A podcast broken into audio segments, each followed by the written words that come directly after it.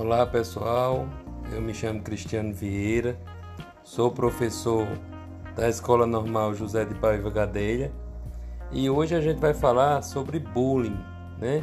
Que é um problema que tem afetado muitos, muitas crianças e adolescentes, né? Embora a gente saiba que a escola seja um local de aprendizagem, onde as crianças e adolescentes se tornam cidadãos, é também um palco de diferentes brincadeiras de mau gosto, que muitas vezes sai do controle e afeta a vida de muitos estudantes.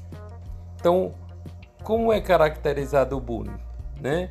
O bullying é caracterizado por agressões intencionais e repetitivas que ocorrem de maneira física, verbal, psicológica contra as crianças e os adolescentes. Né? Existem vários tipos de bullying.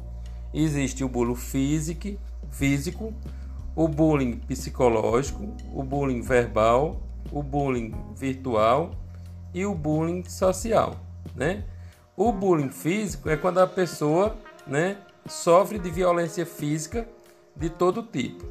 O bullying psicológico, né, está relacionado às intimidações, às chantagens, calúnias e perseguições no que diz respeito à religião, orientação sexual, aparência física.